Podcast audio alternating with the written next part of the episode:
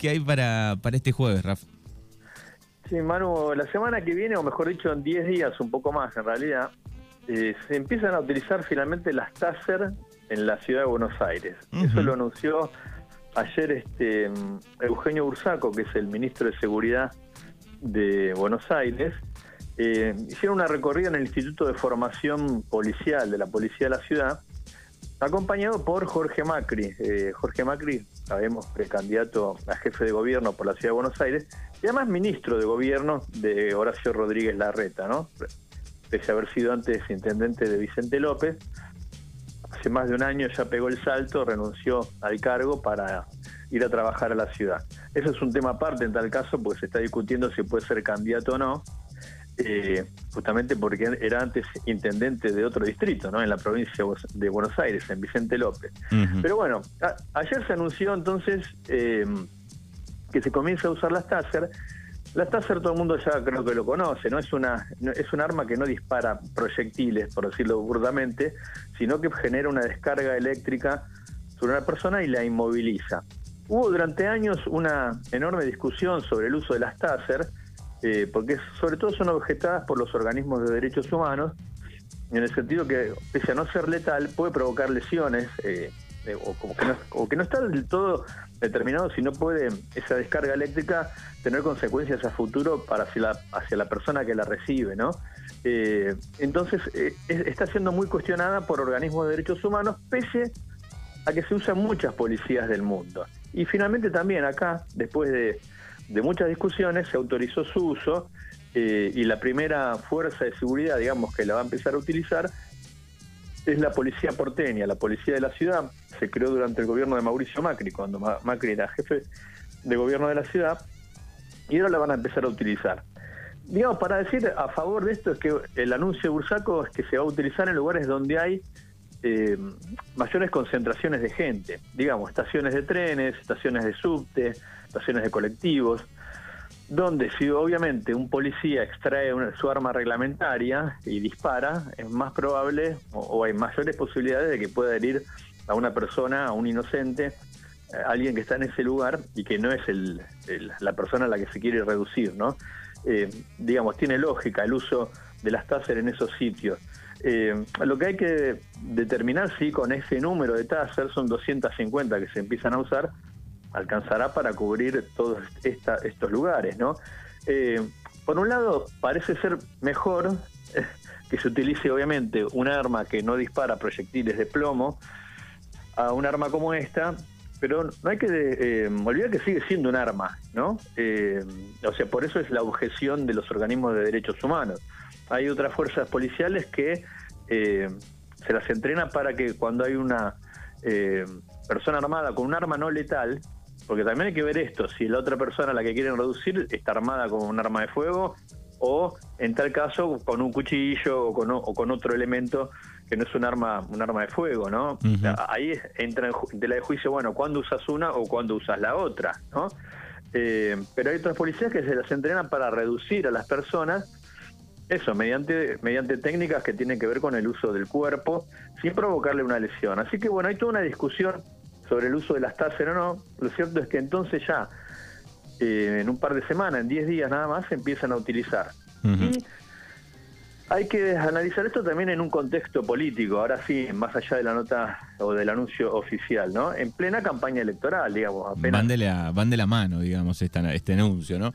A eso voy, mano, porque esto se anuncia a, menos de un mes de las pasos, digamos, arrancan el 17 de julio, las pasos son el 13 de agosto, y en medio de un contexto de endurecimiento del discurso de los candidatos o precandidatos, eh, en, medio, por ejemplo, de la interna que tiene la reta con Patricia Bullrich, ¿no? Eh, recordemos como dato, por ejemplo, que Eugenio Bursaco, el actual secretario de Seguridad de la reta, fue el secretario de Seguridad de Bullrich cuando Patricia Bullrich era la ministra de Seguridad durante el gobierno de Macri.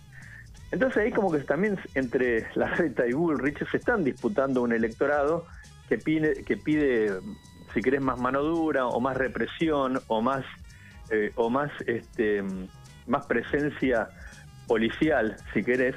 Eh, así que también ese es un poco el contexto. Y el anuncio se realiza justamente con Eugenio Bursaco y Jorge Macri, que es el, candidato finalmente, el candidato no sé si tanto de la reta, sí de un sector mayoritario del PRO, porque recordemos que la reta tiene una alianza con el, con el radicalismo y bueno, Jorge Macri va a ir una interna con Martín Lustó, ¿no? Para determinar quién es el candidato del, del PRO, el, o el precandidato del PRO para jefe de gobierno.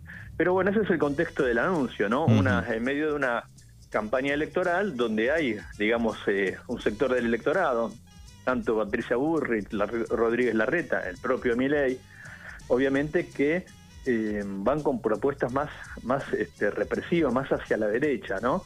Eh, así que también ese sería el contexto de este anuncio. Mientras, te decía hace un ratito, bueno, está ante el juicio que va a pasar con la candidatura de Jorge Macri, que fue objetada ante la justicia, eh, justamente por esto de que antes era intendente de Vicente López, ¿no? Tienen que determinar el, el, lugar de, nacimiento, el tiempo que vivió en Buenos Aires, dónde tenía su domicilio declarado y demás.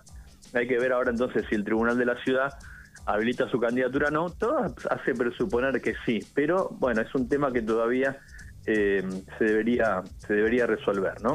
Bueno, así que algunos debatiendo qué hacer con el litio, con el con el gas y con la economía y otros a ver quién eh, tiene el arma más fuerte, si con bala de goma o con corriente, ¿no? Claro, si te pego con un con un palazo, te pego una bala de goma, como decís vos, o te hago una descarga eléctrica, ¿no? Más o menos por ahí eh, va la cosa. Bueno, y hay otro caso que, se está hablando en estos días, que es este caso que ocurrió en Córdoba, ¿no? La muerte de un chico de 14 años y como principal sospechoso un chico de 13. También esto que a, queda pie a que todo el mundo empieza a decir ahora hay que bajar la edad de inimputabilidad, justamente este, como este chico tiene 13 años, eh, no, no va a ser este juzgado por el por el homicidio, digamos, ¿no? Es una historia de lo más controvertida porque la víctima Joaquín era un chico que sufría bullying en la escuela, según denunciaron sus padres. Parece que hubo un plan, y, además la, historia es que los dos chicos eran muy amigos, se conocían desde tercer grado, eh, o sea, tenían una relación de, enorme amistad, digamos, ¿no? De, mucha intimidad. Y parece, según el abogado de la familia del chico, de Joaquín, Hubo un plan como premeditado, hay una cámara que los ve caminando, no entran en la escuela y van hacia un terreno baldío donde había una casa abandonada. Bueno, y ahí lo matan a golpes, ¿no? el dato preliminar de la autopsia dice que eh, recibió 10 golpes en la cabeza eh, y, que así se le provoca la muerte. Eh, ahora hay todo un debate, la, madre dice que el, que el fiscal del caso le dijo como que este chico, el, detenido, eh, supuestamente estaba enamorado del niño de Joaquín y que por eso lo mató porque lo rechazó, ¿viste? No hay, no hay, no hay una explicación muy clara, pero es un caso muy conmocionante porque lo cierto es que no tenemos muchos antecedentes en nuestro país de casos de esta naturaleza. Que no hay tanto. Eh, eh, por eso también hay que ponerlo en su en un contexto, ¿no? Este, este crimen tan horrible. Porque si ahora van a empezar a debatir y a, agitar la cuestión de que hay que bajar la edad de imputabilidad, bueno, no hay casos, casi no hay casos de homicidios provocados por chicos menores de 14 años. Se diría que prácticamente, eh, por lo menos yo no tengo recuerdo y habría que ir a, estudiar las estadísticas, pero no hay casi antecedentes. Es como algo de lo más de lo más llamativo y de lo más inusual un crimen de estas características. Eh, pero bueno, es un tema del que se está hablando y, siempre conviene echar un poco de luz, ¿no? Cuando se habla de algo, bueno, pero es, importante, más que importante es conmocionante. Ahora, eso da pie para que de nuevo se modifique el Código Penal para que sean juzgados los menores de 14. Bueno, lo cierto es que es un caso excepcional. Y cuando se legisla, en general no se legisla para casos excepcionales, ¿no? Sino para, para casos más bien generales, cuando son, cuando hay eh, muchos hechos de una característica, digamos, no como cuando es algo que ocurre una vez y cada tanto. Pero bueno, es un hecho eh, muy conmovedor, ¿no? Eso es, eso es, así. Eh, y es un tema, bueno, de que se está hablando mucho en estos días. Sí, sí, sobre todo por la edad, digo, ¿no? Claro, por la edad de los dos, no tanto el, de la víctima como, como el del, del acusado. La víctima tenía 14 y, el chico que está detenido tenía 13. es un hecho de lo más, de lo más llamativo, ¿no? pero ahí te quería también traer otra nota para poner un poco más de, contexto, una nota que saqué en el sitio hace unos días nomás, que viste que se, hay como instalado que Argentina es un país de lo más inseguro, ¿no? Es un tema que está constantemente en los medios, sobre todo en los canales de televisión.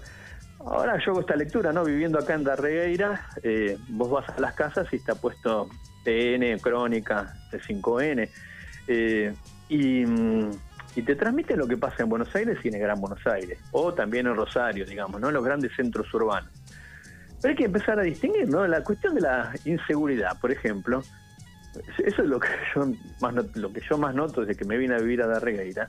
Acá no es una cuestión la inseguridad, viste, no hay robos, casi eh, eh, em, cada tanto puede haber algún caso, ¿no? Que se roben una bicicleta, como dicen, una garrafa o, o, algo, una, una ropa que esté colgada en el patio, pero pero no, no es un tema la inseguridad acá, ¿no? Efectivamente eso no es un tema. Entonces hay que empezar a distinguir, eh, me parece, eh, entre, la inseguridad que hay en el Gran Buenos Aires o en, los grandes centros urbanos, como Rosario, por ejemplo, y lo que pasa en el resto del país, ¿no? Y por eso te quería traer una nota de, a, comentarte, que hace unos días nomás salió un ranking donde figura que Argentina, o sea, pese a la creencia que, que está instalada, eh, es uno de los países eh, menos eh, con menos delitos de toda América Latina. hay una, una organización internacional que se dedica a relevar la criminalidad en todo el mundo. Y un, un, informe que se conoció hace unos días nada más pone a la Argentina entre los países de América Latina más seguros junto con Uruguay, Costa Rica y, y, Chile. O sea, donde si vos vas a ver entonces las estadísticas, que es lo que te pueden echar un poco el luz sobre el tema de la inseguridad, eh, no es el país más inseguro de, América Latina, ni mucho menos. Lo cierto, cara, que si vos después distinguís entre lo que ocurre, ponele, en el Gran Buenos Aires o lo que pasa en Rosario, la cuestión es diferente. Pero como país, como sociedad en general, eh, no somos de los países con mayor nivel de violencia ni de, ni, de índices delictivos. O sea, los números demuestran a veces que la creencia que puede estar instalada no es tan así. Es cierto que, insisto, ¿no? Una cosa es, son los grandes centros urbanos, por ejemplo, Gran Buenos Aires, porque tampoco es lo mismo la ciudad de Buenos Aires que el Gran Buenos Aires.